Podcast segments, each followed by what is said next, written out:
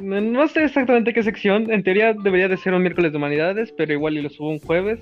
Entonces, audiencia, les presento a una invitada. Puedo decir tu nombre, ¿no? Sí. ¿Te digo así, Alejandra? Sí. Ok, a mi compañera Alejandra. Y para el tema de hoy, queremos hablar sobre la generación de cristal. ¿Es así? Exacto. Bien, ¿qué opinión, qué es lo que nos quieres comentar acerca de esta, este tema en general?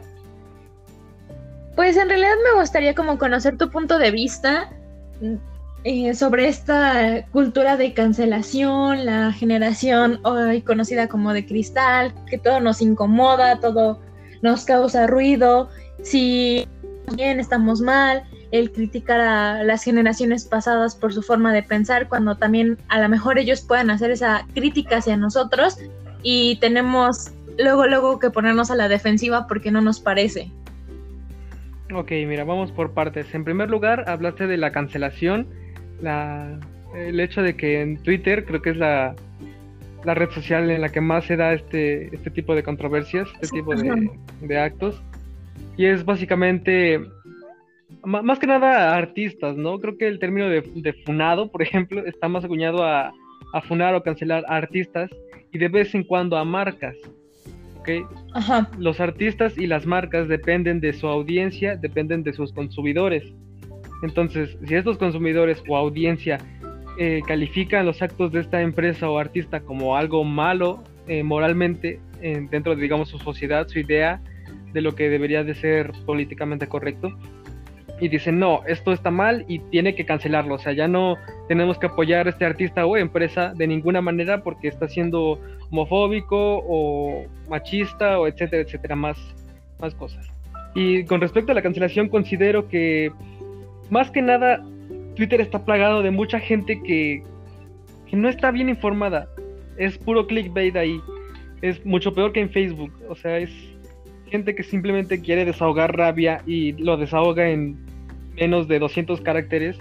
Es como, no, no es una buena red social, solo, solo se utiliza para noticias y el hecho de que quieran cancelar o hacer su política nueva, sus reglas sociales en una red social es un poco deplorable, es muy, muy gracioso también. bueno, pero es que, más bien está mal, está mal, pues, pero depende de cada quien. Esto es ya un tema un poco más avanzado. Pero, ajá, me ibas a decir. Ajá. O sea, por ejemplo, si nos vamos como a origen de esto que llamamos cultura de cancelación, en realidad no era como lo tenemos hoy en día. O sea, la cultura de cancelación surgió como para dar justicia, ¿sabes? Eh, retomando, esto surgió hace casi un lustro y era esta idea de exponer pues los malos tratos hacia la población que, por ejemplo, supongamos en México, eh, hacia los malos tratos hacia los indígenas, ¿no? Y era un tema que teníamos como súper arraigado, dejado en el olvido, y gracias a este tipo de, uh, de cultura, de esta nueva cultura, surge eh, otra vez ponerle interés a los temas que se habían dejado arraigados, ¿no? Obviamente sí, ya, la hemos ido transversando a grandes rasgos, y ha llegado a ser hasta un tanto mm, tonto el, ay, esta persona dijo que yo no estoy de acuerdo, y pues ya por eso lo voy a cancelar o voy a intentar decir de que no, no consumas este lo, que él te ofrece, ¿no? Sí, nuevamente retomamos esto de, es más como hacia las, pues a los escritores, a los actores, al medio de la farándula y en los últimos meses ha sido pues hacia los conocidos influencers, ¿no? Sí. Sí, sí. Este... Más bien Ok, estoy, de acuerdo con todo lo que dijiste y eh, el tema actualmente es que ya no es como que una buena arma, no deberías de usarlo como arma para buscar solamente más placer o más comodidad para ti, porque eso es egoísta, es y es, y es malo. Al momento que se vuelve algo egoísta, deja de ser bueno, porque ya no lo haces por el bien del resto de personas que, conforman tu, tu entorno solamente lo haces para ti, para satisfacer tus necesidades y en ese momento se vuelve algo, no quiero decir tóxico porque la palabra ya está muy, muy clichada, ya, ya está mal usarla incluso, pero sí es muy egoísta de su parte. Sí, de hecho yo, a mí no me gusta que utilicen la palabra tóxico como para referirse a las personas. Como que siento que no es eh, el uso correcto. Sí, no, no es la palabra correcta que describiría bien el comportamiento de una persona. Exacto. Habiendo como otras palabras, otro vocabulario, teniendo un gran vocabulario y nos vamos como por el tóxico, como que siento que no entra en la definición, pero pues lamentablemente es como lo que ahorita utilizan para darle, para darse a entender, ¿no? Pues sí, bueno, si, hablamos de eso más que nada es porque la gente que, le, acuñó ese término a la personalidad de una persona es una persona que seguramente no habrá leído mucho o que no tiene un diccionario a la mano. Sencillamente es la palabra que encontró para describir lo que él supone, supuso o suponen que significa ser una persona con características autodestructivas o narcisistas o etcétera, etcétera. Bueno, en fin, punto dos, habéis mencionado a la generación de cristal. Esto lo mencionamos en un martes CCC y me pareció interesante la analogía que mostraba con computadoras y con inteligencia artificial. Verás, en la inteligencia artificial se puede dividir, digamos, tres generaciones. Y la cantidad de, bueno, la velocidad a la que una, una inteligencia artificial evoluciona es muy, muy rápida, crece en potencia. Es decir, digamos que para completar su generación 1 tardó un año. Bueno, para completar la generación 2 tardará 6 meses. E incluso para la generación 3 eh, seguirá evolucionando casi a cada segundo. O sea, es increíble la, velocidad a la que puede eh, llegar una inteligencia artificial a procesar tanta información. Y aquí lo que pasa es que la primera generación sufriría un shock al ver la velocidad a la que se actualiza la última, la más moderna generación. Algo así sucede. Obviamente yo crecí con, en un entorno distinto al que crecen mis hermanos, al que crecen niños que están haciendo ahora mismo. Cuando yo crecí todavía había teléfonos con, con teclado. Todavía no, no existían todavía las pantallas completamente touch. Y a mí me tocó todavía eso, los Nokia, jugar el Snake en el Nokia, güey. O sea, y estas, los niños que están creciendo ahorita crecen con otros, otra tecnología, otra manera de ver el mundo, otra sociedad, otro mundo, incluso, o sea, los animales que existían cuando yo nací ya no son los que existen actualmente, incluso está muy gacho. Entonces es normal que a una generación pasada le choque o, le saque de onda, pues, eh, ver todo lo que las nuevas generaciones hacen. Es, es normal, entonces creo que esta generación de cristal siempre se va a ver así. Eh, eventualmente va a llegar una generación más pequeña que la mía y yo voy a empezar a decir, esa es una generación mala, esa es una mala generación. Y esto se repite y se repite. Y yo intentaría no caer en esa falacia. Yo creo que cada generación tiene algo bueno que aportar y algo malo que aportar a la larga. Sí, bueno, yo, para los que nos escuchen, yo soy historiadora y pues yo veo estos procesos, ¿no? O sea, para mí no me molesta que digan, este, es que esta generación me aportó algo bueno, estos son malos, es que, ay, y ahora todos se quejan, porque si nos remontamos a, épocas pasadas, realmente pues también podríamos decir lo mismo de México de 1900. Eh, ay, ¿por qué quieren una revolución, no? México 1810, ¿por qué quieren una independencia? O sea, si nos vamos a esas, es como repetir el patrón. A lo que yo iba con este término de generación de cristal es el por qué ahora em, hay este choque cultural. O sea, entiendo que va a haber un shock. O sea, no es el mismo pensamiento que yo tengo, a lo mejor al que tú tienes. Y eso que no nos llevamos la cantidad de años. Pero, ¿por qué ahora es tan como Ah, mencionado, porque ahora hace tanto ruido, porque es neces o sea, porque se tiene esta necesidad de ilustrar a una generación. O ahorita que surgió, se me hizo como más moda que sale el, tú eres generación X, tú eres generación Z, tú eres baby, baby boomer, tú eres, es así como que, mm, ¿y por qué la necesidad de catalogarme en una generación cuando formo parte de un proceso? Ok. Pues, bueno, yo intentaría responderlo, tal vez no se hizo de manera despectiva o, como la razón por la que se crearon las razas para dividir a la sociedad en en clases. Yo creo que más bien estamos divididos en generaciones por, por, por la historia, por mantener el registro de que de tal año a tal año crecieron estas personas y sucedieron ciertas cosas. Por ejemplo, existe el enunciado, ¿sabías que las personas ciegas no pueden desarrollar esquizofrenia?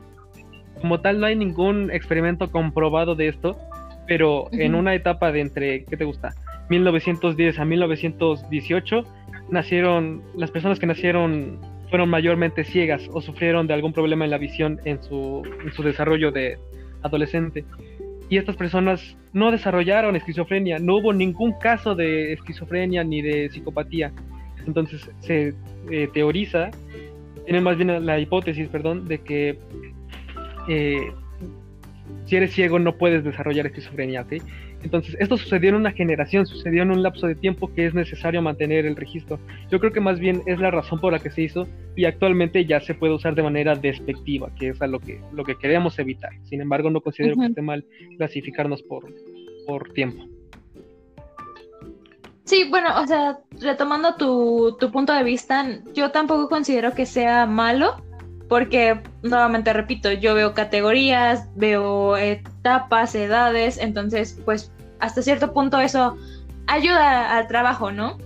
Pero ¿por qué, o sea, es tan necesario respectivamente y de mencionar, yo pienso así, tú no, o sea, digo, ya me voy a meter en temas bastante como polémicos, digo, no sé si eh, pero, por ejemplo, ahorita con lo de la homosexualidad, ¿no? O sea, no es que está mal, eso no es normal, eso no es natural, ¿por qué? Porque existe, no sé qué.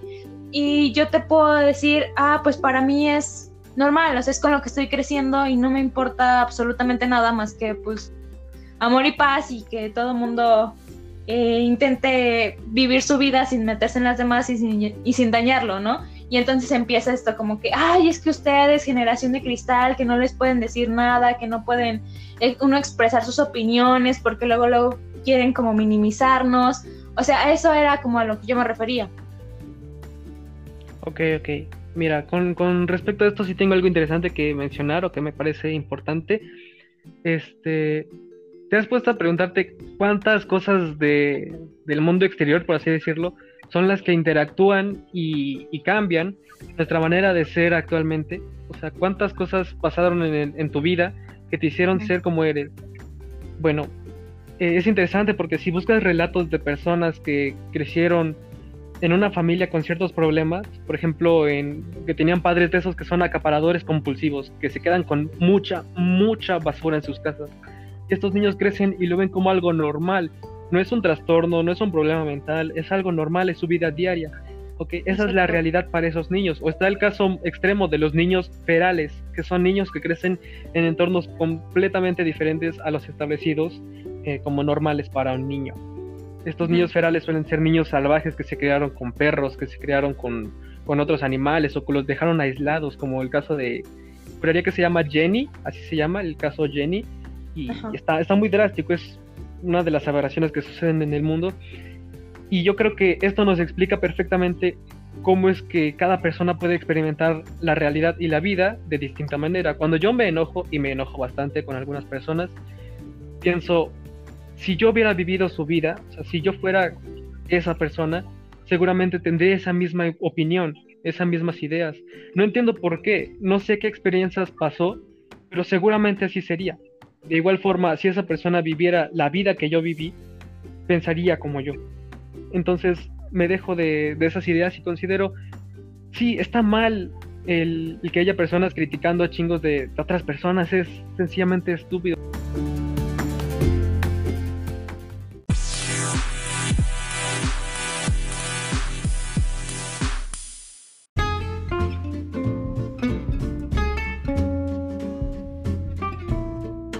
Bien, entonces, hay técnicas, pero no pasa nada. Eh, ¿Tú recuerdas más o menos de qué estábamos hablando? y oh, mira, yo pues pienso también en, utopías. Es un poco inútil porque técnicamente el término de utopía refiere a una sociedad perfecta y por lo tanto imposible. Pero digamos, algo un poquito más abajo de utopía, yo creo que sí podemos aspirar a eso, sí podemos aspirar a ser mejores. Algo que he aprendido, que al menos yo considero como una verdad absoluta, es que no importa cuánta bondad creas tener, cuánta humildad creas tener, eh, la maldad siempre va a existir, así como hay, hay oscuridad y hay luz. Y no hay necesariamente oscuridad, es más bien la ausencia de luz. Creo que no, también no existe maldad, solo ausencia de bondad.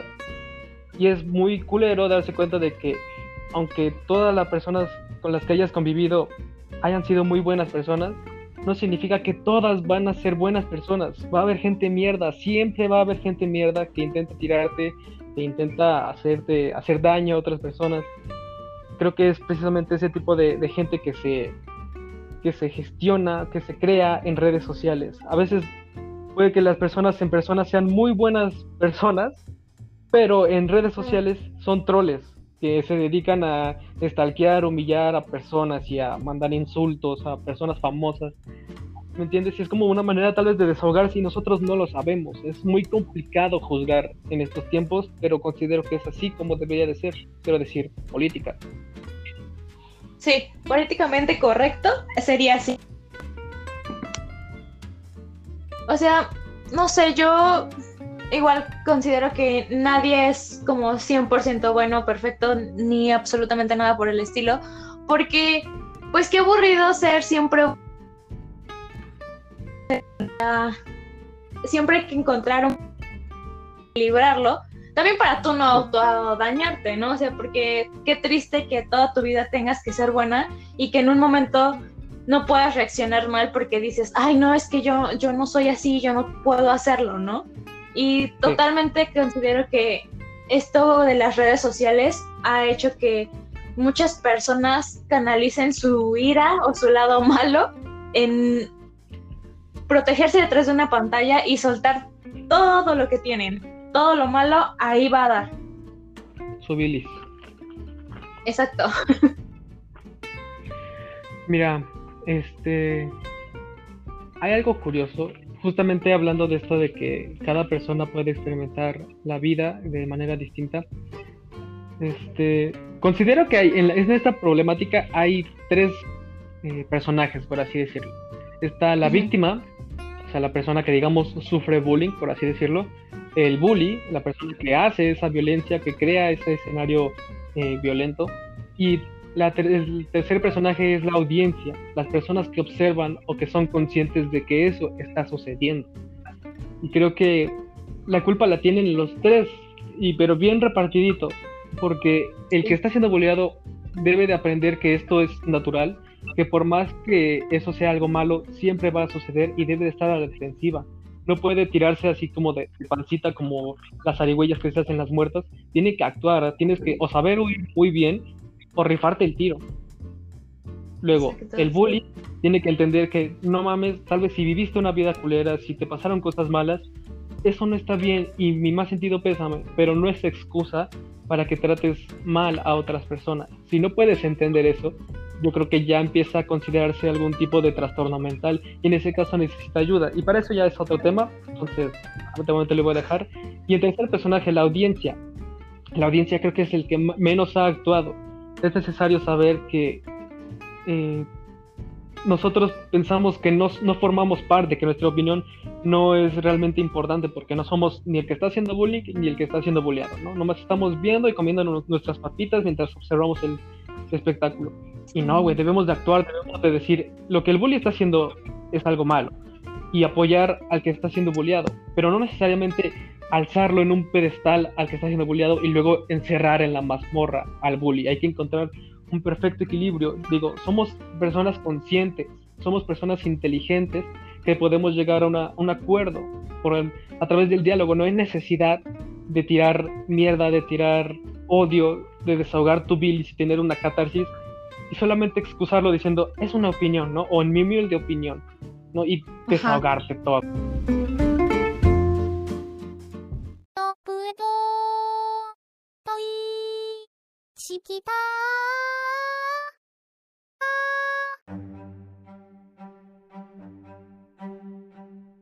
Chafa.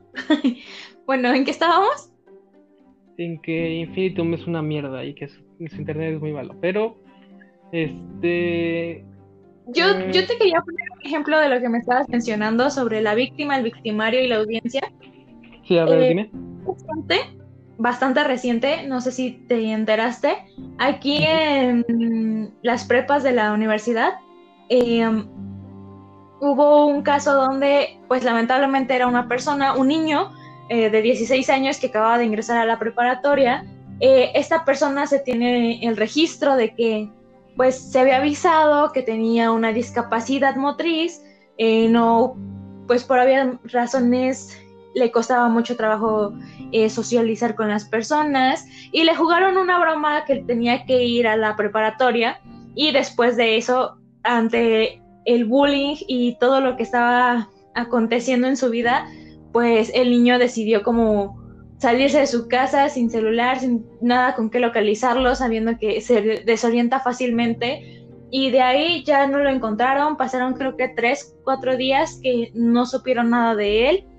Y tiempo después, afortunadamente el niño apareció sano y salvo, pero también se vino esta como oleada de insultos y de pues malos tratos hacia las personas que le jugaron esta broma. Digo, yo personalmente eh, sí no me parece como justo lo que le hicieron al chavo, porque todos los alumnos de ese grupo sabían que la persona estaba mal, que no era un niño que, o sea, que tenía una discapacidad, ¿no? Y yo sé que por tener una discapacidad no hay que tratarlos diferente, porque también eso se me hace como muy tonto, pero su manera de reaccionar de los chavos era como de que, pues, pendejo, ¿para qué se cree la broma, no? todos sabemos que es una broma. Y todavía salen los audios donde el niño este que se perdió, se llama Jorge, eh, le, le habla a la chava y le dice, oye, sí es cierto que me están esperando, que hay examen, que tengo que ir. Y la chava así como súper campante diciéndole, sí, sí, sí, tienes que venir, ya estamos todos aquí, ¿no?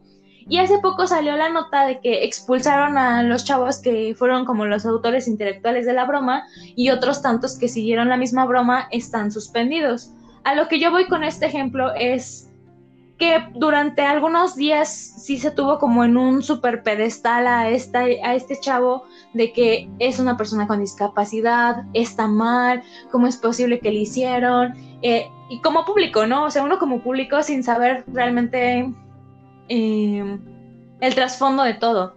Y por el otro lado, cuando apareció el niño, fue como que, ay, pues por pendejo, ¿para qué se va? Este, ay, ¿por qué se cree todas las bromas? Ay, ¿por qué no tiene la capacidad de aceptar que fue una broma y que fue, eh, ahora pues ya ni modo, o sea, es bullying, pues ya, ya que, o sea, déjenlo pasar, no pasa nada. Y empieza este de pasar a ser como la víctima y pobrecito y estar en, eh, o sea, de ser un santo pasó a ser un estúpido porque como demonios se creó una broma y los que so fueron pues los autores intelectuales de esta broma pasaron de ser los peores, los hijos del demonio, a pobrecitos porque ahora los expulsaron.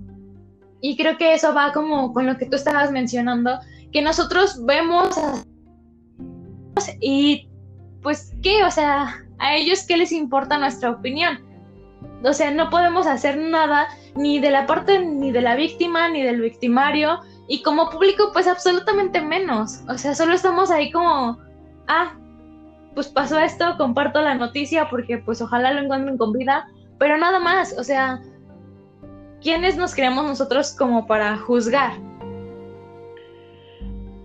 Sí, sí, sí, mira, este, ese tema está interesante.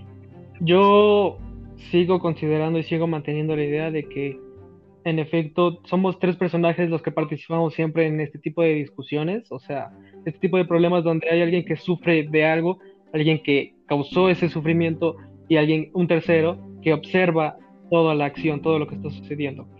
Considero que en este caso mm, no es una democracia como tal, no es un juicio, no estamos en, una corte con un, juez y, y, todo aquí bien serio, es solamente un pequeño debate, una discusión que se da a veces en persona a veces se da en redes sociales.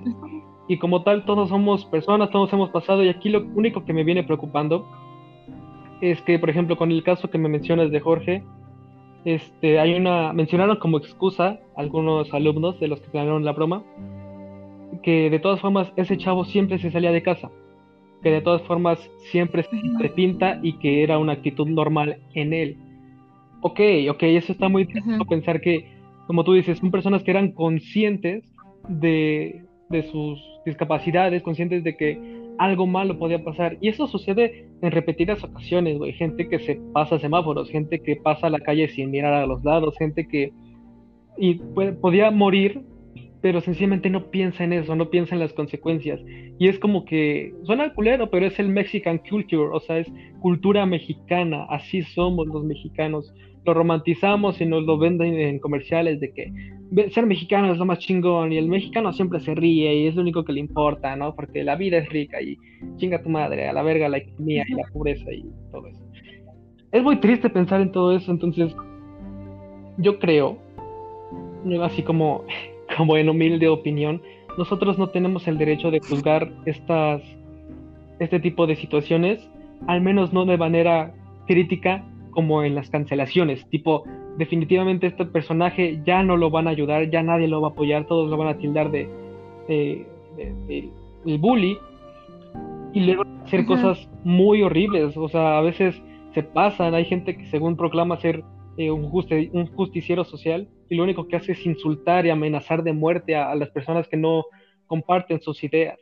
Ahí ya deja de ser algo realmente bueno y positivo y comienza a ser algo, pues, es una conducta bastante eh, poco humana, no sé cómo decirlo de otra manera, poco racional.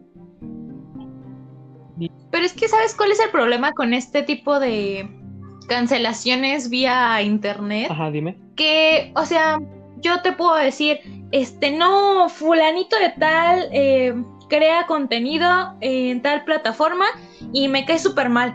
Y entonces, no lo veas y tú así como que, ¿y yo porque si tú me lo dices yo no lo voy a ver? Y entonces van y lo ven. Entonces creo que su idea de cancelación no es la correcta porque todo el mundo empieza de, no, no lo veas, no hagas esto, no, le, no consumas, no le creas, no, o sea, tírale mala onda y lo único que hacen es generarle hasta más ingresos o más visualización, más reconocimiento a esa persona que según quieren cancelar. Ok, ok, mira, yo con eso no, no le doy muchas vueltas, considero que si se trata de una empresa es obvio y si se trata de un artista debería de ser famoso. Y artistas famosos no es como que anden por la vida manejando sus propias redes sociales y estando al tanto de cada hater que le tira odio tienen personas a las que les pagan para manejar cada red social y obtener cada vez más seguidores, más vistas, más eh, reproducciones en Spotify. a eso se dedican y tienen a personas especializadas en precisamente hacerse tendencia, hacerte tendencia para que obtengas más popularidad. Considero que esto más bien es el error del hater que no tiene suficiente cerebro para darse cuenta de lo que está pasando, para darse cuenta de que está cayendo en una trampa muy obvia y decide decir, publicar en sus Facebook, en su Instagram, en su Twitter, no escuchen a este artista o ya no consuman ese producto. Y puede que tú ves esa notificación, ves esa historia, esa publicación y dices, yo ni conocía al pinche artista, pero ahora gracias a ti lo conozco y hasta conozco sus canciones más chingonas, de las que más eh, pegaron, las más famosas, las más blasfemas. Lo conoces, conoces el producto y todo gracias a que intentaron que no vieras el producto está hecho para eso, para que esto suceda. Aquí la culpa la tiene, pues vaya, la, el persona, el hater, que no pudo darse cuenta de esto antes de publicarlo, antes de, juzgar y pues darle más publicidad al artista o empresa. Entonces considero que está pues planeado, pero pues, eso. Dime. Que, o sea, hasta para ser hater hay que pues pensarle, ¿no? Hay que ser inteligente y saber moverse en ese mundo. Pues chécate, más bien yo lo entiendo fácilmente pensando que si crees que para ser una gran persona o una persona fuerte, inteligente, lo que tú quieras, lo que consideres grande como persona, es si tú crees que llegar a eso es difícil, ser una persona mediocre es aún más difícil. Ser mediocre y que salga bien, ser mediocre que puedas conservar dinero, familia, amigos, vida, ser mediocre que conserve todo eso es muy, muy, muy difícil. Honestamente, el camino fácil es chingársela y ser ser honestos, ser, buenas personas y esperar a que con fe y pues ganas, echarle ganas, ¿no? Al, trabajo, a la chamba, a la escuela, lo que sea, va a dar frutos en algún momento. Ser mediocre solamente te va a asegurar quizá un poco de placer, ni siquiera felicidad, solo placer del más estúpido, como estornudar por las mañanas o estirarte cuando, no sé, cuando estás cansado. O sea, nada más ese pinche mini placer y ya, güey, te puedes morir o la gente te puede banar, eh, te puede funear, te puede cancelar y ya, vas a dejar de formar parte de una gran sociedad. Ya todo lo que pudiste aportar se va a la mierda y tu vida se acaba. Ser mediocre es muy difícil, es muy costoso. No vale la pena ser mediocre, amigos.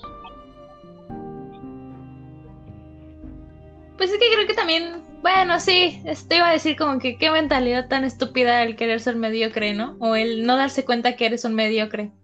Pero hay muchos así. Pues más bien, mira, este, hay, yo creo que está este dicho, ¿no? De que el peor ciego es el que la venda no se quiere quitar. Yo no estoy como para decidir si realmente es peor el que es consciente de que es ignorante o el que no sabe que es ignorante.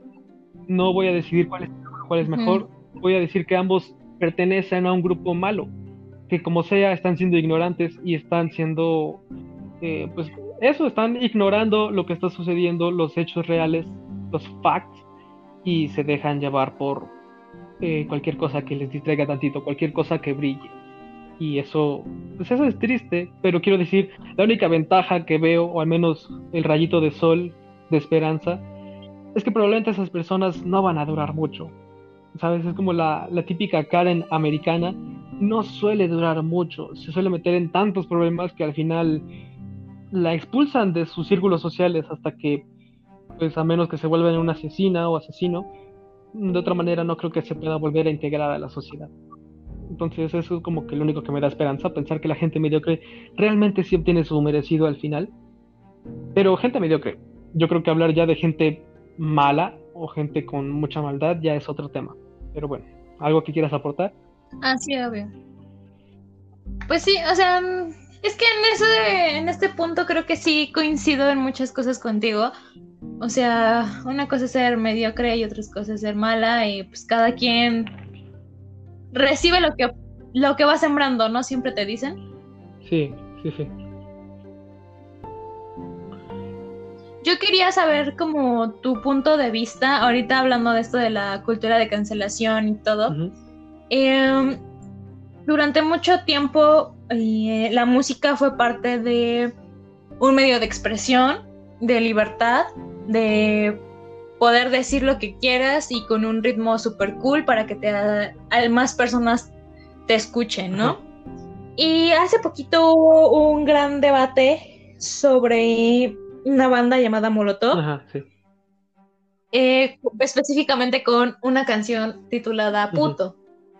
Y aquí, bueno, al menos dentro de la comunidad donde yo me desarrollo, me di cuenta que para muchos em, esta, esta palabra, pues es, no es ningún insulto, no es nada malo, o sea, es, eres un cobarde y punto. A lo que voy con esto es que, por ejemplo, muchas personas comenzaron a cancelar esta, esta canción, esta palabra, porque se supone que habla como de manera despectiva hacia, hacia los homosexuales. Y bueno, yo yéndome como hacia investigaciones y todo eso, y el uso correcto de las palabras, la palabra puto en México, en la Real Academia de la Lengua Mexicana, significa una, una, persona cobarde que no sostiene lo que dice, que no acepta si se equivocó. Y, por ejemplo, en Honduras, en España, la palabra puto, pues sí es este, un trabajador sexual, un, un sexo servidor. Entonces, tú, por ejemplo, bueno, para mí me parece algo hasta cierto punto eh, extraño o entiendo como la la necesidad de cancelar esto por la de la manera tan denigrante que se puede llegar a referir a una persona, pero también considero que el querer cancelar al menos a la banda, a esta canción en específico, es como querer borrar cierta parte de lo que somos, de lo que vivimos y de lo que nos llevó a ser lo que somos hoy en día, como sociedad. Ok, ok, mira, este, con respecto a la esta problemática de la canción de puto de Molotov, mmm, lo entiendo, pero no lo justifico.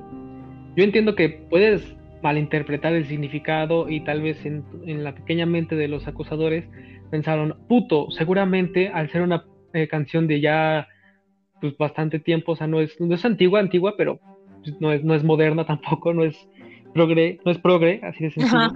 Dicen, ah, seguramente critica a los homosexuales porque así era el México de ese entonces, criticaba a los homosexuales. Que digo, aquí abrimos un paréntesis, ¿qué pedo con los transexuales en México? O sea, no puedes decir que en México hay homofobia cuando técnicamente parte de su cultura es las personas travestis y transexuales, por lo tanto, ya hablemos de lesbianas y gays, o sea, en fin, se cierra el paréntesis.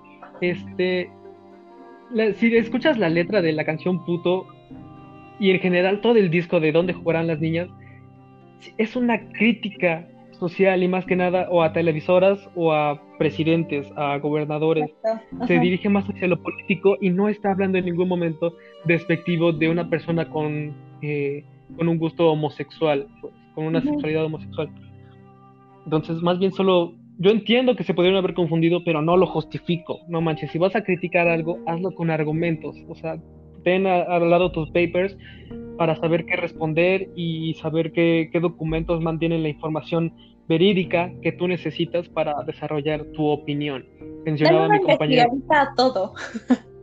sí, sí, sí, mencionaba mi compañero Aurim que no es, nadie tiene derecho a tener una opinión. Todos tenemos derecho a tener una opinión fundamentada, inteligente. De cualquier manera, si haces una opinión que no está fundamentada o que no es inteligente, no puede ser considerada como opinión y no va a valer en ningún juicio moral o ético o así, legislativo. Sí, creo que, en, bueno, yo mi punto sobre este problemita que tuvo Molotov y en general el disco y las letras despectivas, que según son despectivas, yo creo que hace falta que la población o esta sociedad que se dedica a cancelar a los artistas, eh, pues ponerse a investigar como el contexto en el que se desarrollan las, cosas, ¿no? O sea, y también darle una checadita a, pues a todo lo que se habla dentro de lo que quieren cancelar, en específicamente pues en esta canción como tú lo mencionas. O sea, ponte aunque sea escuchar todo el disco para ver de qué es lo que está hablando. Y pues sí, obviamente como siempre la sociedad llegamos a malinterpretar todo porque pues así somos, ¿no? O sea, es nuestra realidad el que, ay, me vio feo, a lo mejor ni siquiera me está viendo feo, tal vez el vato ni ve y lo que quiere es tratar de empujarme, ¿no? O sea, siempre lo hacemos, siempre es como que, no, porque me está viendo, tal vez le gusté y yo así como de que este hijo de la, o sea, ese es nuestro problema, ¿no? Y que siempre nos vamos hacia lo malo, siempre vamos a que es que eso no está bien, eso no es correcto, hacia el discurso moral que todos tenemos. Y es como que, a ver, o sea, si nos vamos al discurso moral, ni siquiera tendríamos la moral para juzgar a otra persona y mucho menos para juzgar a una persona de año... ¿En qué año salió ese disco? Ay, güey, juraría que salió por ahí del 2000, pero te estaría mintiendo porque no, no sé. Soy muy malo para recordar fechas, pero ahorita lo busco. Pero yo juraría que por ahí de los años 2000, ¿eh? O bueno, vámonos a uno más fácil. O sea, yo no me puedo poner a juzgar a mis tíos desde mi perspectiva. O sea, yo no puedo ponerme a decir, no, es que como dicen eso, volvemos a lo que tú estabas mencionando hace rato. O sea, cada quien se crió en una sociedad y en un contexto bastante diferente. Y si en ese momento para el disco fue la forma, la idea que tenían de salir y de buscar gente que entendiera, que se uniera al movimiento, a la lucha contra, pues en aquel entonces el mal régimen, los malos tratos, la escoria en la que se estaban metiendo eh, a nivel político, pues digo, no me voy a poner a juzgarlo yo, este, persona del 2020, porque eran otros tiempos, o sea, era algo bastante diferente y creo que ese es el gran problema que le estamos dando vueltas, creo, pero no hay más que ponerse a investigar y buscar el trasfondo de todo. Todo es historia, cualquier eh, civilización que no esté dispuesta a conocer sobre su pasado está destinado a repetirlo. Mira, chécate, la publicación, la fecha de publicación de ese disco de Dónde jugarán las niñas es el 26 de agosto de 1997, así, casi rozando a los 2000.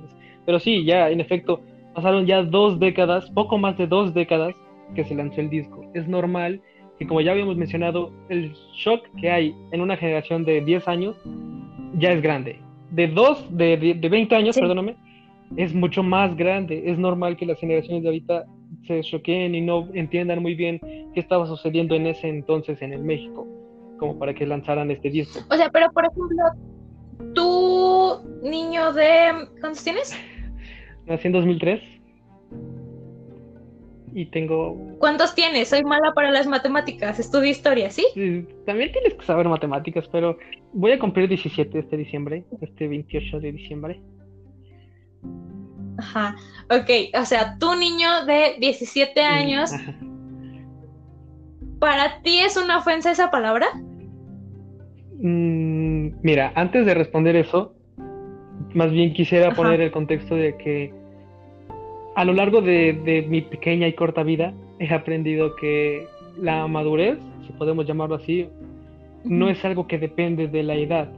Está, está bien, ah, tiene fundamentos en que una persona mayor, como ya habrá vivido muchas más experiencias, tiene más sabiduría, pero más sabiduría, no necesariamente es una persona más madura, puede ser una persona bastante inmadura, sin embargo, con bastante sabiduría.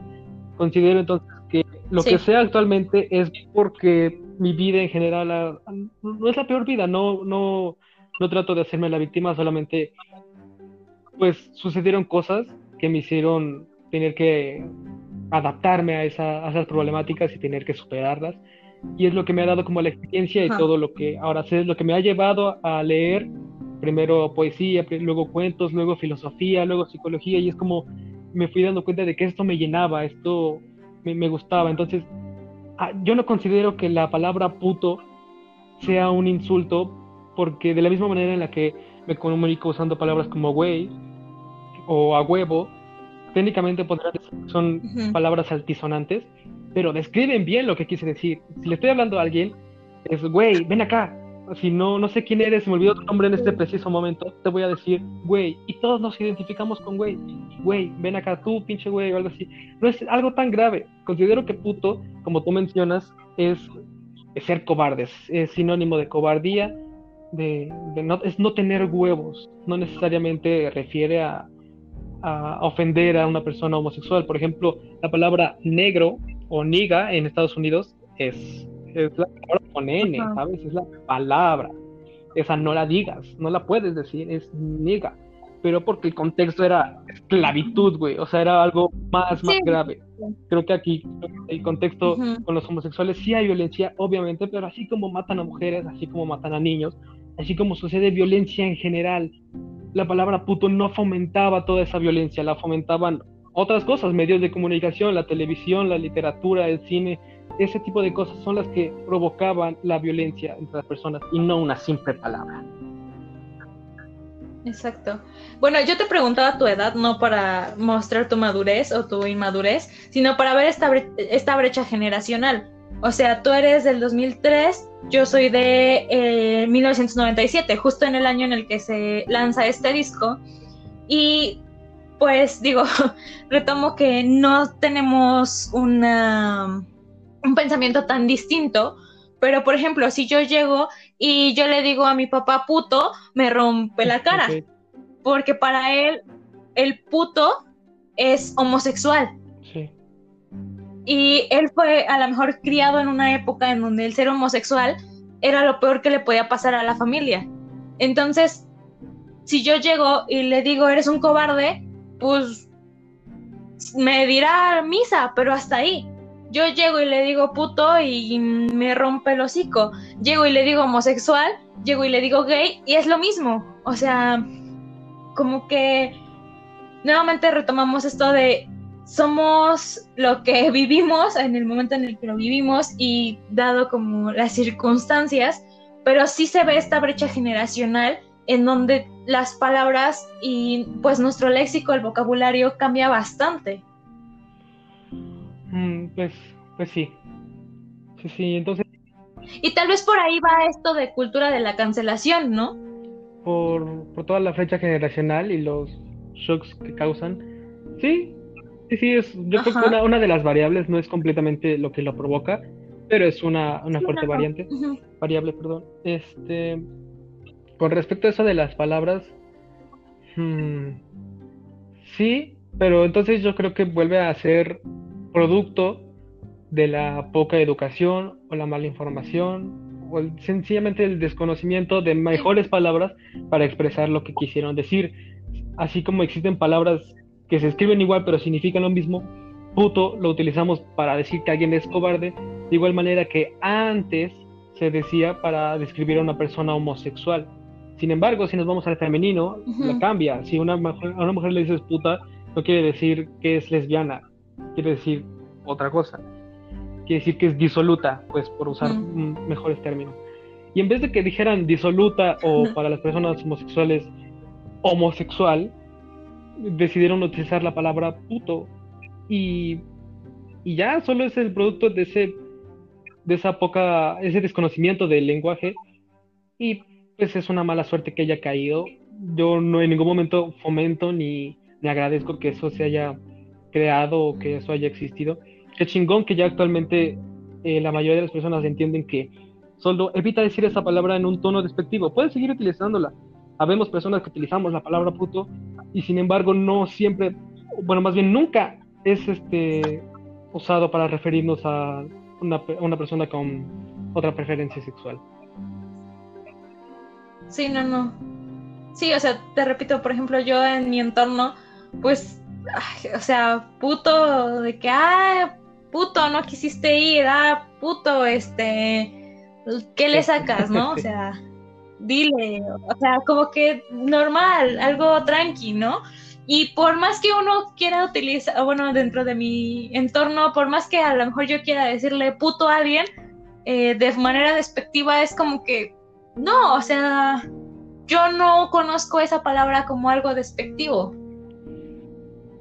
Digo, habrá quien sí, ¿no? Habrá quien sí, y yo creo que aquí podemos entrar en un tema que, si bien no está tan ligado, me gustaría como introducirlo y es, vámonos a la comedia, algo ya muy grande actualmente en México, y pensar que es un arma de doble filo, es, un, es una espada y al mismo tiempo es un escudo la comedia. Habemos personas que consideramos que buenos comediantes se dedican a contar la realidad, pero disfrazada. Son mimos que con, con tantitas interpretaciones, de, con tantito este, comunicación corporal, te pueden dar a entender ideas muy cabronas, que el hecho de que te des cuenta te provoca risa, eso es genial. Sin embargo, hay personas que se autodenominan comediantes y bajo ese escudo se permiten decir vulgaridades, obscenidades y atacar a personas o, pues sí, grupos, grupos sociales por, por sus razas, por su religión, por su sexualidad, y se escudan diciendo, pero es que es comedia, es un chiste. Considero que también las personas, si ves alguna noticia que involucre ese tipo de comedia, infórmate sobre lo que es la comedia, el arte de hacer, hacer reír a otra persona, que realmente forman parte de, de su historia, de la comedia, y te des cuenta de que lo que hacen otras personas no es comedia, solamente se están burlando y están humillando a las personas es, necesario aprender a discernir entre lo que es correcto y lo que no, independientemente de lo políticamente correcto. Así como hay verdades absolutas, como decir que 2 más 2 es 4. Siempre va a ser 4 y no importa en qué idioma lo leas, 2 más 2 es 4. Hay verdades absolutas que no, no corresponden y no, no le deben nada a las leyes sociales que rigen pues, la sociedad. Pues, o sea, si nos vamos igual a esto de, ¿cómo decirlo?, de las definiciones y del correcto uso del lenguaje. O sea, la comedia como tal es algo para burlarse de sí mismo, ¿no? Pero como tú mencionas, o sea, no es lo mismo que una persona eh, negra haga chistes de negros a que una persona blanca haga chistes de negros. O sea, es completamente diferente y ahí sí como que dices, no, ofendes, ¿no? Es interesante porque incluso así considero que este, si lo que buscábamos con este tema del racismo, por ejemplo, no era que excluyéramos a blancos, era que entendieran que ser negro o ser blanco no importa, por Dios. Obviamente, biológicamente hablando, sí podemos hablar de, de diferencias físicas entre personas blancas, personas amarillas y personas negras, pero solamente clasificarlos y hacerlos menos, darle menos oportunidades, tratarlos mal, por esa única razón está mal. Considero que un blanco puede hacer chistes, incluyendo la palabra negro, o hablando de personas afroamericanas, solo con el límite de que no se burle, no humille. Cuando haces un chiste, o al menos si has intentado hacer un chiste, o al menos hacer reír a una persona, ser el cómico en la reunión, tienes que darte cuenta de los límites de las personas, ¿ok? Hay gustos de comedia como hay gustos de comida. Hay personas, sabemos personas que no soportan el, picante, hay personas que no soportan lo salado, lo ácido, lo dulce. Así, en comedia hay personas que aceptan el humor negro, el humor más negro que has visto o has escuchado. Y hay gente que le gusta más el verde o le gusta más el humor blanco, sencillo, bonito, los chistes malos, los chistes eh, crueles, etcétera, etcétera. Hay, hay muchos. Pero necesitas creatividad, necesitas darle jiribilla, porque el cerebro le gusta, le gusta ver patrones y darse cuenta después o, demasiado tarde de la respuesta. Es lo que te da risa. Te da risa que engañaron a tu cerebro. Te da risa que, fuiste troleado. Y eso, eso te anima, te dice, qué bonito, hicieron magia. Como cuando hacen un show de magia. Hacen magia y tú no sabes qué verga hicieron. Y eso te gusta como de que, wow, definitivamente eso no lo esperaba. Igual, en comedia tienes que ser muy está ligado al teatro en ese aspecto, tienes que ser muy expresivo, tienes que saber ocultar la verdad hasta que en un momento la muestras y haces reír al público, es el remate perfecto. Por otro lado, es distinto a decir, una vez iba caminando un negro y lo vi siendo así negro, bien estúpido, y se tropezó, y, o sea, qué pedo, güey, eso ya no, es, ya no es chistoso, ya no estás haciendo comedia, solo estás humillando. Es incómodo, ¿no? Para el público.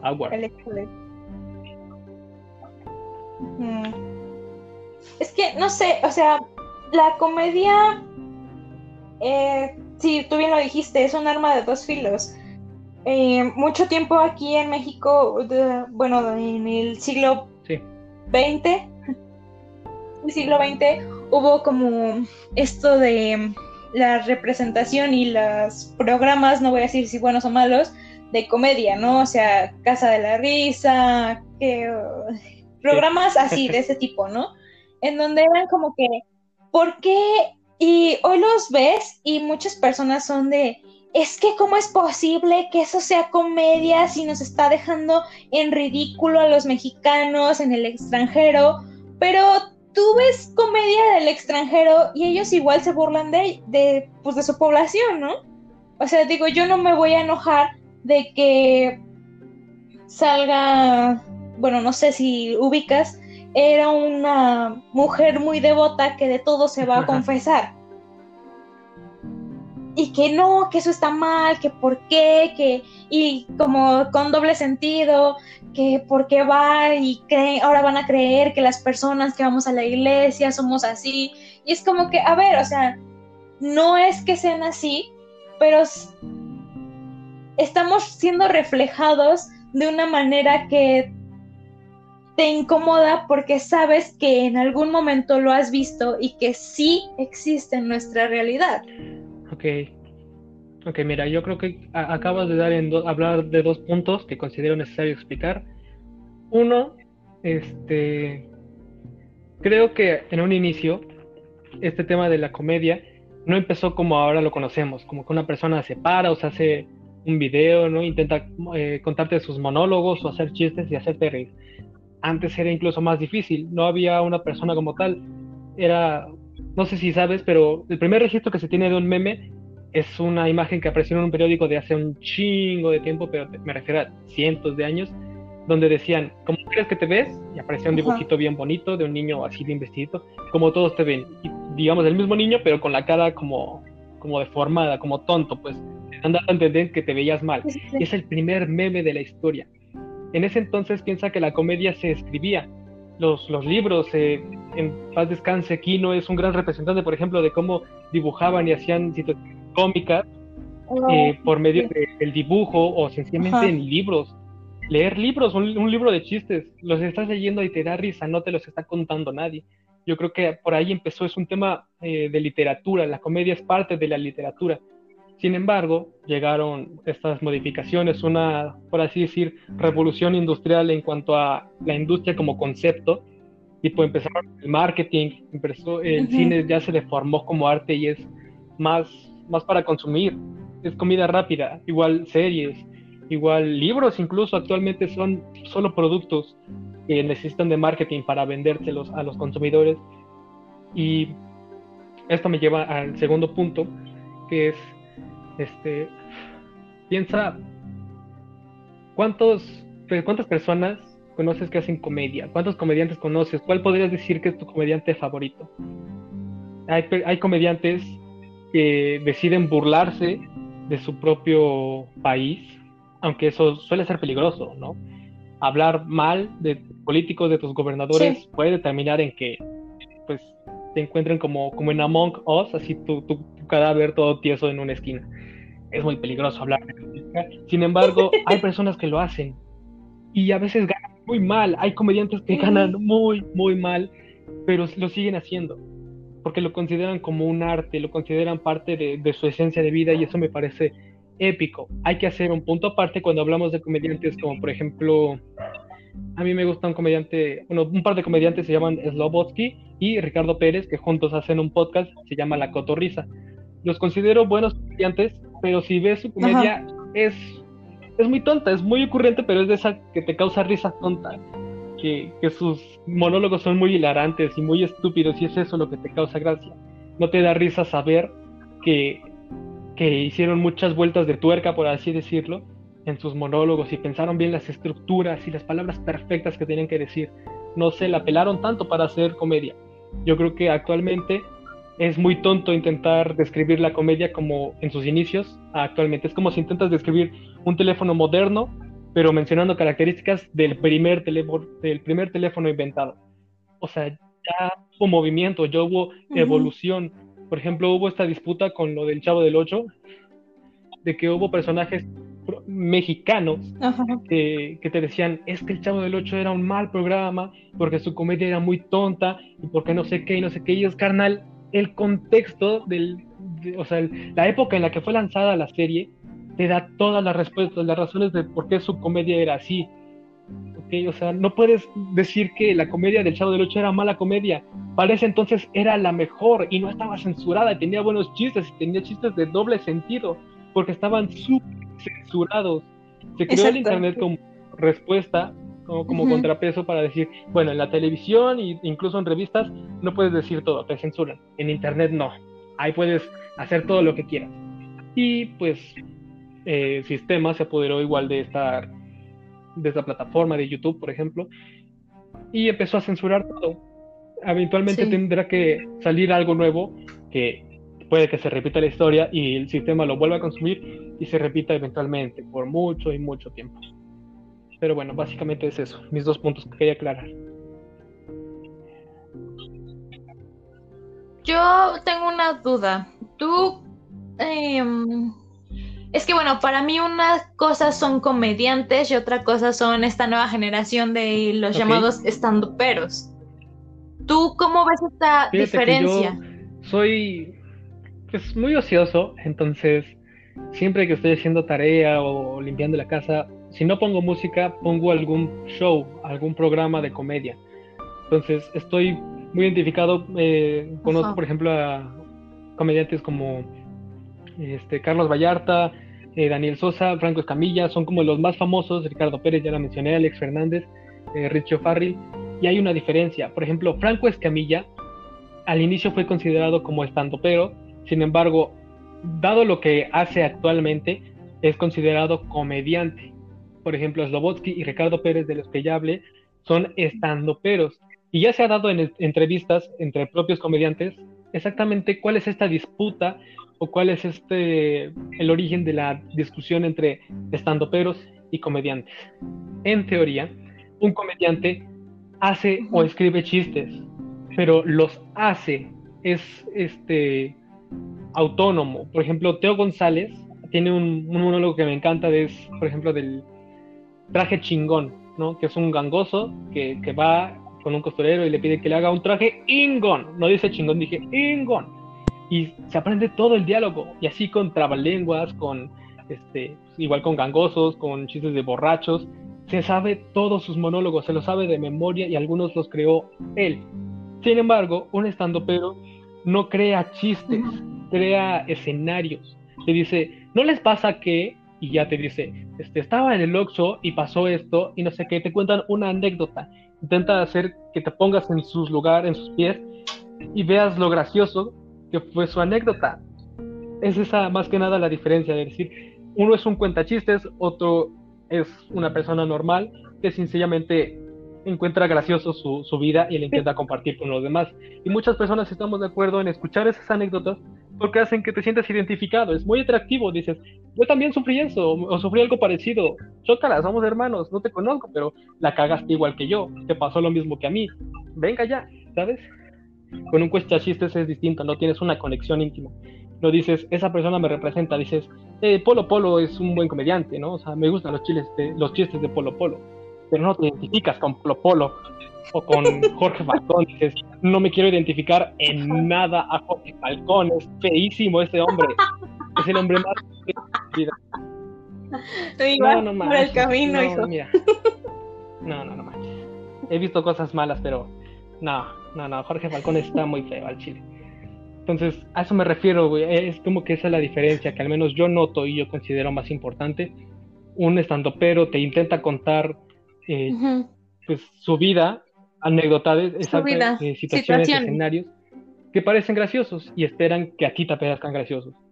Sin embargo, un comediante es eso, es un cuenta chistes, es alguien que recopila o incluso crea sus propios chistes y te los viene a contar. Y ya, es básicamente la diferencia y no considero que deban de estar peleados. Es, sabes, igual es comedia como tal y todos tienen su técnica.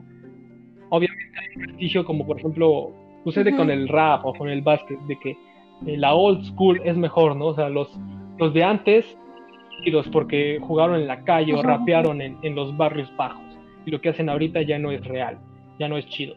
así con la comedia, o sea, solo evolucionó y evolucionó para bien. Son más personas las que ahora se dedican a hacer comedia y como son más, hay competencia.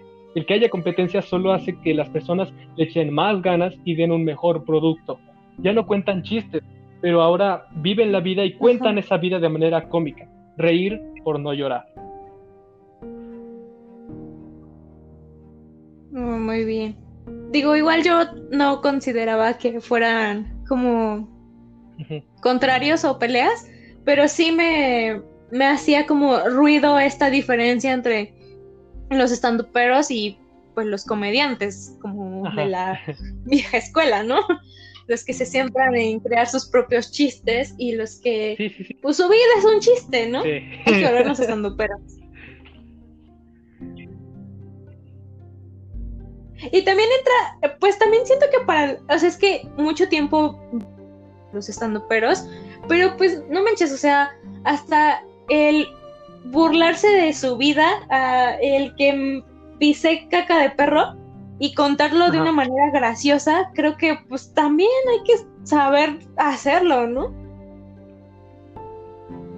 Sí, sí, y tienes que tener en cuenta, al menos algo que yo considero tener en cuenta, a mí me gustaría escribir comedia, o sea, no, no pienso ser como un comediante, pero me gustaría nada más, digo, me gusta escribir cuentos, poemas, canciones, y digo, escribir un chiste, escribir un monólogo también tiene su, su dificultad su arte, tiene su manera de...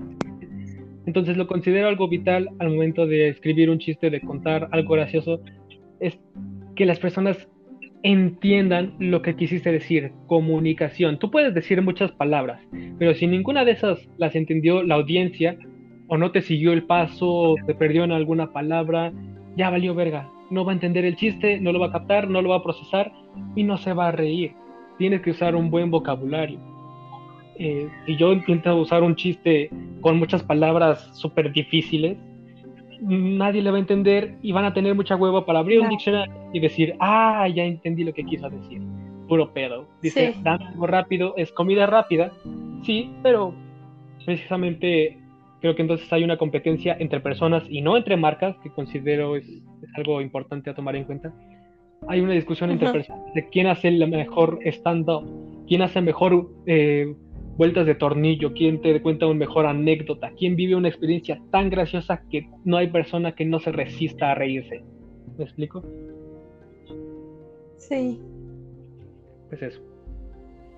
Vaya. Cada día se aprende algo nuevo. Supongo.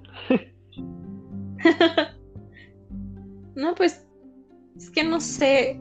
Creo que también nuevamente retomando esto de la cancelación, vi en mucho, mucho tiempo que decían, no, es que los estanduperos que hay que, no hay que consumirles, no hay que, ay, perdón por el de la basura, ¿verdad? No, hay que consumirles, no, no hay que este verlos porque solo es como algo chafa de lo que es la comedia y ahorita que pues lo vemos desde una perspectiva bastante diferente o que tú me lo estás planteando desde otra perspectiva, como que dices, no, pues es que sí, o sea, nos hace falta leer, nos hace falta investigar y cultivarnos más para entender el porqué de lo nuevo que está surgiendo.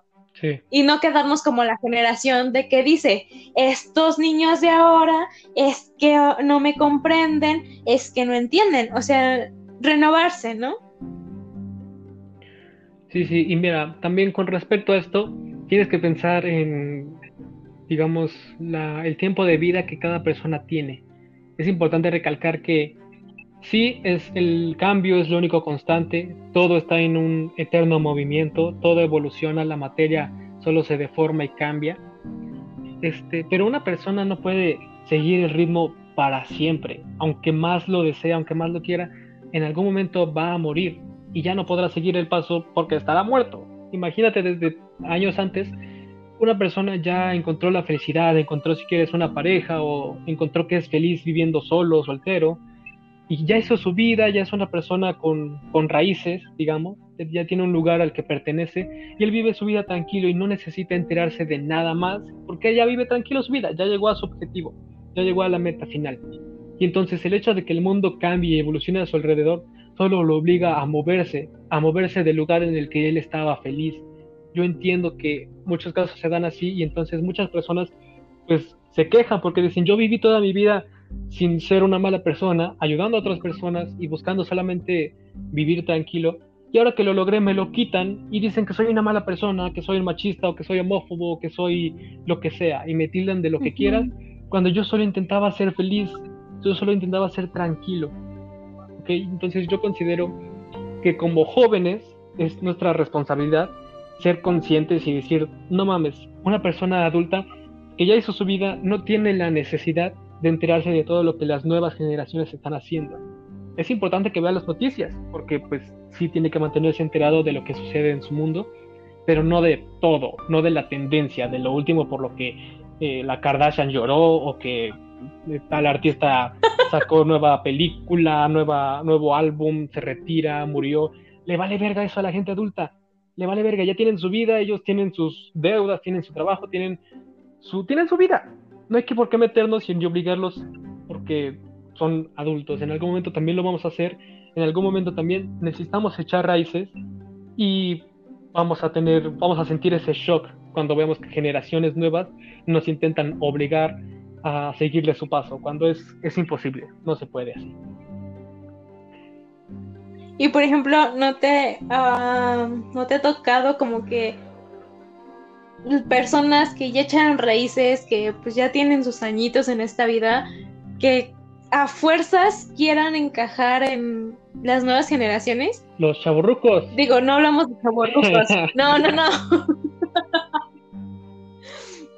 o sea, porque a ellos los ves hasta como graciosos, ¿no? Pero hay personas que se frustran por no entender lo que está viviendo las nuevas generaciones y caen en la desesperación total de, es que entonces si mi hijo está haciendo tal cosa, yo lo tengo que hacer, pero como que no es el mismo proceso. ¿No te ha tocado eso? Sí, y mira, hay dos aspectos importantes.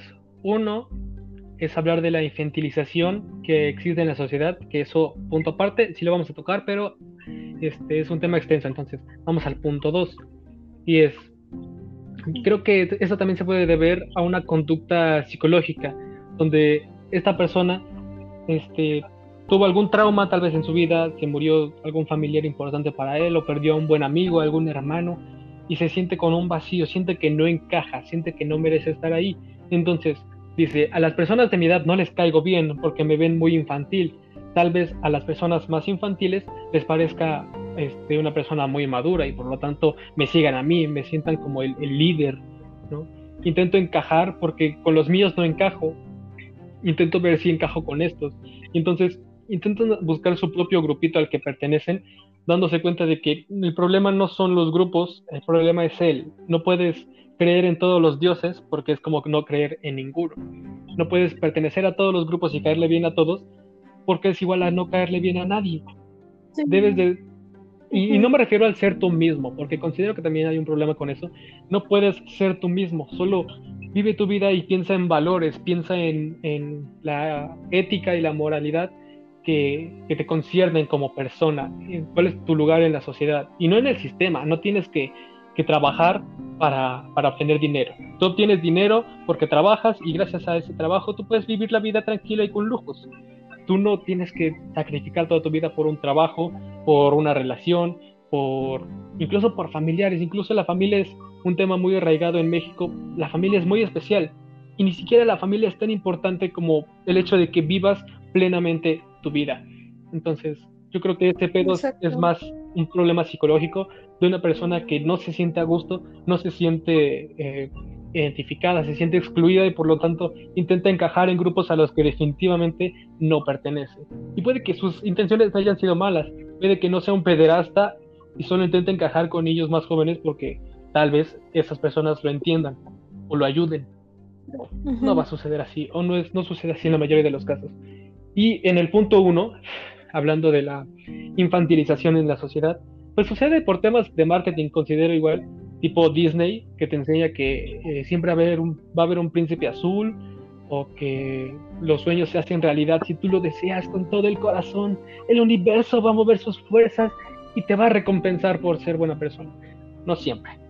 Es necesario entender lo que ya dije, que siempre va a haber gente mierda, siempre va a haber situaciones muy malas, nosotros como personas eh, conscientes, con el poder de tener cierta libertad sobre nuestros actos y decisiones, debemos de procurar mantenernos en un equilibrio, en un punto medio, encontrar la tranquilidad entre lo bueno y lo malo, lo verdadero y lo falso, algo así. Ok, creo que tal vez esto no va de acuerdo ni a lo que estamos hablando, pero este realmente hoy tenía la idea de que iba a tener una plática contigo y no sé si te he mencionado, pero las pláticas contigo en específico son como muy profundas y me gusta oír mucho lo que hablas, lo que piensas, lo que dices. Y hoy, en el momento en el que terminemos este podcast, me voy con la Em, pues con el aprendizaje de nuevas cosas y ah, hablabas de madurez hace rato y de las situaciones que hemos pasado que nos han obligado como a adaptarnos a las situaciones y no inventes, o sea, yo hace cuenta que no estoy hablando con una persona que nació en el 2003. Y eso me parece bastante interesante y me da mucho gusto que en este momento pues las personas que nos están oyendo, que te sigan, ¿sabes? O sea, eres una persona que no se queda con lo que dicen, con lo que mencionan, y que tal vez no te quiero decir que desfasas de tu generación tanto, pero he tenido la posibilidad de hablar con personas de la misma edad y no, amigo, o sea, no me dan ganas de seguir platicando. Y contigo es como que sí, mencióname, dime, hazme, dime. Y qué padre que tengas esa posibilidad de hacerlo. Ya, muchas gracias. Ya me sentí bien chaburruca. pues, pues, pues, muchas gracias por el, por el gol aquí en el Mortas. Ya, muchas gracias. Sí, audiencia, ya lo ven. Hay una persona que, que los exhorta a que me sigan. No, mira, no quiero decir, no considero que sea propio decirme a mí mismo que soy una persona modesta. Pero yo más bien aprecio que, digas esto y muchas gracias, me lo merezco. Sé que soy, soy una persona bastante ojete en realidad, pero precisamente esa egoísmo o maldad que me caracterizaban en un pasado fueron las que me llevaron a situaciones incómodas, situaciones graves, que me hicieron aprender la lección que me hicieron entender cosas nuevas. Entonces, esto lo veo, por ejemplo, con algunos amigos de preparatoria y lo hablo también con mi compañera Betty en los miércoles de humanidades. Y es, mi generación no es tonta. Mi generación, más que nada, estaba como caracterizada por ansiedad y depresión. Y esto es real, esto es en serio. ¿Por qué? Básicamente por la necesidad de atención y por la super eh, globalización que existe. Puedes enterarte de las malas noticias que suceden en otros países, al otro lado del mundo. Y solo enterarte de esa mala noticia te hace sentirte mal. Ahora imagínate la de todos los países, todos los días sucede algo malo y te enteras de todo eso gracias a las redes sociales. Te enteras que la chica a la que, la que odias ahora tiene un nuevo novio o tiene nueva ropa y te da celos y te da envidia o ves que el chico que te cae mal este, se consigue una, una nueva novia o sube fotos así todo mamado. O sea, ¿sabes? Eh, es normal que, busquemos atención y el hecho de que no, no, obtengamos esa atención nos deprime y nos da este desequilibrio químico que eventualmente provoca la ansiedad. Y pues es un tema que tenemos que hablar. Eh, las drogas solamente aumentan la esquizofrenia y la psicopatía en personas que pueden padecerla, ¿sabes? Que genéticamente están destinados a padecerla, solo empeora esos casos. Entonces más bien es como un papel perfecto para que mi generación no sea tonta, pero sea tonte, no sea pendeje, diga, esto es demasiada información, a la verga me drogo, a la verga este, me hundo en redes sociales, me hundo en la fanaticada, en seguir a un artista súper chingón y olvidarme de la mala noticia del mundo, olvidarme de la, del mundo real y lo que está pasando. Eso es grave. Considero que mi generación es que como que llega un punto en el que ya no sabes. Ajá, dime. en el que ya no sabes cómo manejar tanta información que dices, no, pues ya la goma. Y es que precisamente Y eso no es lo correcto. Sí, sí, sí, es, es, una de las razones por las que no quería abrir un Twitter. Y ya lo he comentado, considero que aplicaciones o más bien redes sociales como Facebook ya no deberían de utilizarse para malas noticias. Quiero decir, entiendo que se compartan noticias de personas desaparecidas o de eh, maltrato animal o cosas así, pero digo, Facebook es más para memes, o sea, honestamente yo entro a Facebook para memes y ya, güey, y ya no quiero enterarme de nada más. Y, y no por ignorante, o sea, sé que están sucediendo cosas, sé que es malo, pero en ese preciso momento solamente me quería reír tantito y ahora entro a Facebook y veo la publicación de que asesinaron a un chavito de 13 años en México y lo pusieron en una pinche maleta y digo, vete a la verga, yo quería ver memes, güey. Entonces, yo creo que... es que fíjate que esa era, ah, bueno, en mi generación era como muy marcada la diferencia. Twitter eran noticias, Facebook eran babosadas, Instagram eran fotos. Y pues ahorita hablando de eso de el trastorno, la ansiedad y el estrés que te causa ver tanta noticia, no manches, o sea, yo entro a Facebook y en mi generación era yo también comí chocolate y me reí. Y ahorita es como que bajas y desapareció tal persona, bajas y mataron a tal, sigues bajando y todo, todo, todo es ya se murió, ya le dio coronavirus, ya la mataron. Y mm, como tú mencionas, no es por ignorante, pero también ese desconectar tantito ayuda un montón. Y, hace que precisamente tu generación no se apendeje. Exacto, exacto. chécate, yo en respuesta, al menos eh, por experiencia y digamos también por consejos de personas ya más grandes o también más experimentadas, he llegado a la conclusión de que si bien es tanta la información que recibimos, no podemos procesarlo, al menos no de manera tan rápida, y es lo que, como ya mencioné, hace que las personas se decidan eh, desinhibir, o sea, digan, ya no quiero saber más, ya no me voy a enterar de más, ya no quiero hacer nada, solo quiero reírme de chistes y, comer basura y ser feliz, ¿no? Y digo, ok, creo que la respuesta para eso, o lo que debería de suceder correctamente es encontrar un motivo de vida. Y suena muy difícil, suena como que, por favor, me estás pidiendo algo que no existe, algo que ni en mis sueños he visto. Ok, no es tan difícil. Considero que por eso es necesario esto de psicología, de aprenderlo de este, proyectos a corto, mediano y largo plazo. Necesitas tener una meta que observar, necesitas ver una salida. Estás en un túnel negro, pero necesitas imaginarte una salida blanca y caminar hacia esa salida. Necesitas algo que te motive más que el placer, que te dé más satisfacción que, comer, que, sea más importante que todos tus vicios, que todos tus eh, deseos hedonistas de encontrar la satisfacción o encontrar la felicidad. Necesitas algo que te diga, necesito aprender esto. Por ejemplo, yo lo encontré con al escribir. Al inicio lo hacía para desahogarme y después dije, escribir es bueno y se me da, digo, lo quiero explotar más, quiero saber más sobre cómo se escribe, quiero saber más sobre las estructuras de, esto y conforme yo voy leyendo, me voy documentando más cosas, me voy dando cuenta que no sé, no sé nada. Es más o menos a lo que refiere cuando mencionan la frase de solo sé que no sé nada. Cuando más te das cuenta que existen tantas cosas, más te das cuenta de que lo que sabes es muy, muy, muy poco considero que es lo que le falta a las personas actualmente. Y no es una meta de vida tan grande como sencillamente quiero ser famoso, quiero ser exitoso y esa es mi meta de vida. No es bueno.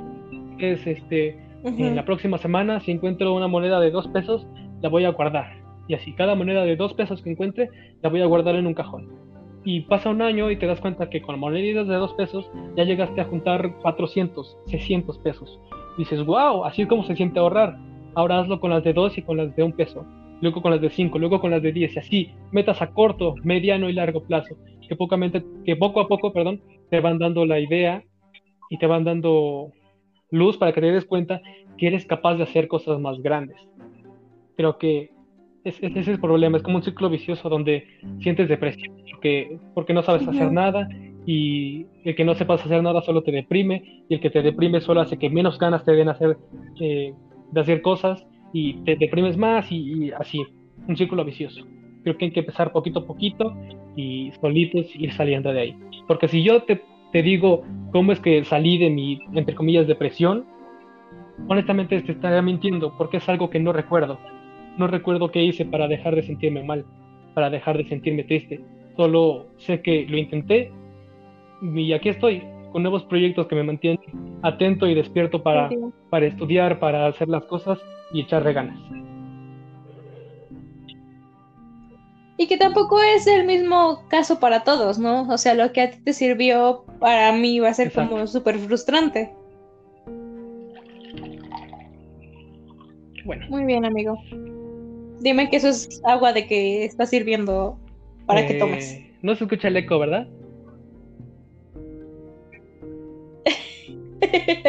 No. no, sí, estaba sirviendo agua.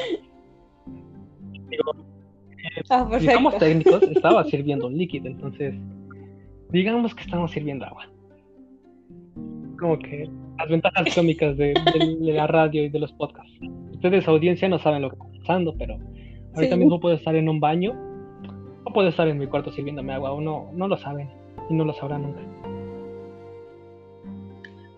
Y yo aquí aguantándome las ganas. bueno, pues, ¿algo más que quieras aportar? Nunca dije si de agua o de ir al baño. ¿Algo más que quieres aportar? Perdón. Pues que te sigan viendo, digo, escuchando, que um, realmente tienes bastantes analogías, bastantes puntos de vista muy diferentes y eso me agrada. Que si puedo dar como alguna algún resumen, consejo o recomendación, es que vivan y dejen vivir. Si ya hizo un mal chiste, pues ni modo, ya. Si la propia población, las personas van a decidir si lo siguen viendo o no, no fomenten esto de eh, vamos a cancelarlo, porque pues tal vez ni le sale, ¿no? Tampoco, pues, somos quienes para cancelar a las personas, ni para decir, ay, ese niño es generación de cristal o porque no vivimos en la misma época, no nos llevamos tantos años entre tú y yo, pero pues tampoco es como que voy a llegar y decir, ay, este tarado como es que cree que hablando de cualquier tema eh, le va a ayudar a otra persona, ¿no? O cómo es que esta sonza historiadora se siente y no sabe ni hablar, o sea, viven y dejan vivir. mi, mi, consejo, mi recomendación de vivir la vida, pero hay maneras que no dejan vivir. Yo les recomendaría entonces también leer a la ética para puta madre, acabo de dar el nombre. Ética para Amador, para Amador. Es un libro de Fernando Sabater, creo. Eh, me lo enseñó un profesor de filosofía. Es un muy buen libro. Es bastante digerible, o sea, no, no tiene conceptos filosóficos. Solo es muy fácil de leer y daría chido que lo lean para que se eduquen en cuanto a la ética y la moral y todo lo que concierne a eso. Entonces, muchas gracias por escuchar este. Creo que sí va a ser un jueves de reflexión y amor. Entonces, esperen los, jueves, estarán escuchando. Y muchas gracias, eh, Alejandra, por, por ser una buena invitada para este episodio. Agradezco una vez más que, que hayas aceptado esta entrevista, aunque ya se haya tardado un par de días de lo acordado, pero se hizo y espero volver a, a contar contigo para otro episodio. Claro que sí, muchas gracias a ti. Y yo les quiero decir que lean cualquier postulado de Hegel. Es hermoso, es divino y te explota la cabeza, pero te hace entender todo si lo ves desde una perspectiva, desde la época en la que se escribió hasta nuestros días. Es hermoso, precioso ese hombre. Perfecto, muchas gracias. Entonces nos despedimos. Ahora sí, gracias por escuchar los jueves de reflexión y amor y bienvenidos al Mordcast.